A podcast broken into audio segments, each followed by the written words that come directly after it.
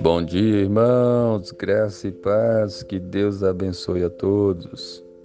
Jesus disse em Lucas 11, 28 assim: Mas ele disse: Antes, bem-aventurados os que ouvem a palavra de Deus e aguardam. Amém. Esse versículo fala sobre guardar a palavra de Deus.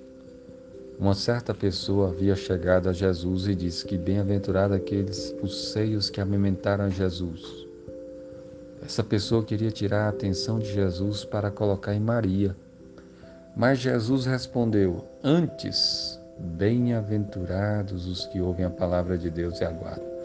Jesus deu muita ênfase nas pessoas que ouvem a palavra de Deus e guardam a palavra do Senhor. As pessoas que ouvem a palavra de Deus e obedecem. Esse sim é bem-aventurado. Esse sim é feliz. É claro que Maria, que teve o privilégio de cuidar de Jesus, de amamentar Jesus, Maria foi a bem-aventurada.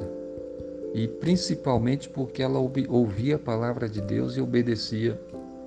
E você hoje pode ser bem-aventurado também se você andar na palavra de Deus se você ouvir a palavra do Senhor e guardá-la, e segui-la, e andar nos caminhos do Senhor. Felizes são as pessoas que obedecem a Jesus, que andam nos caminhos do Senhor. Felizes são as pessoas que param para ouvir Jesus, que em vez de andar segundo a sua própria cabeça, segundo o seu coração, procuram andar segundo a palavra de Deus. Olha só o tanto que é importante você ler a Bíblia.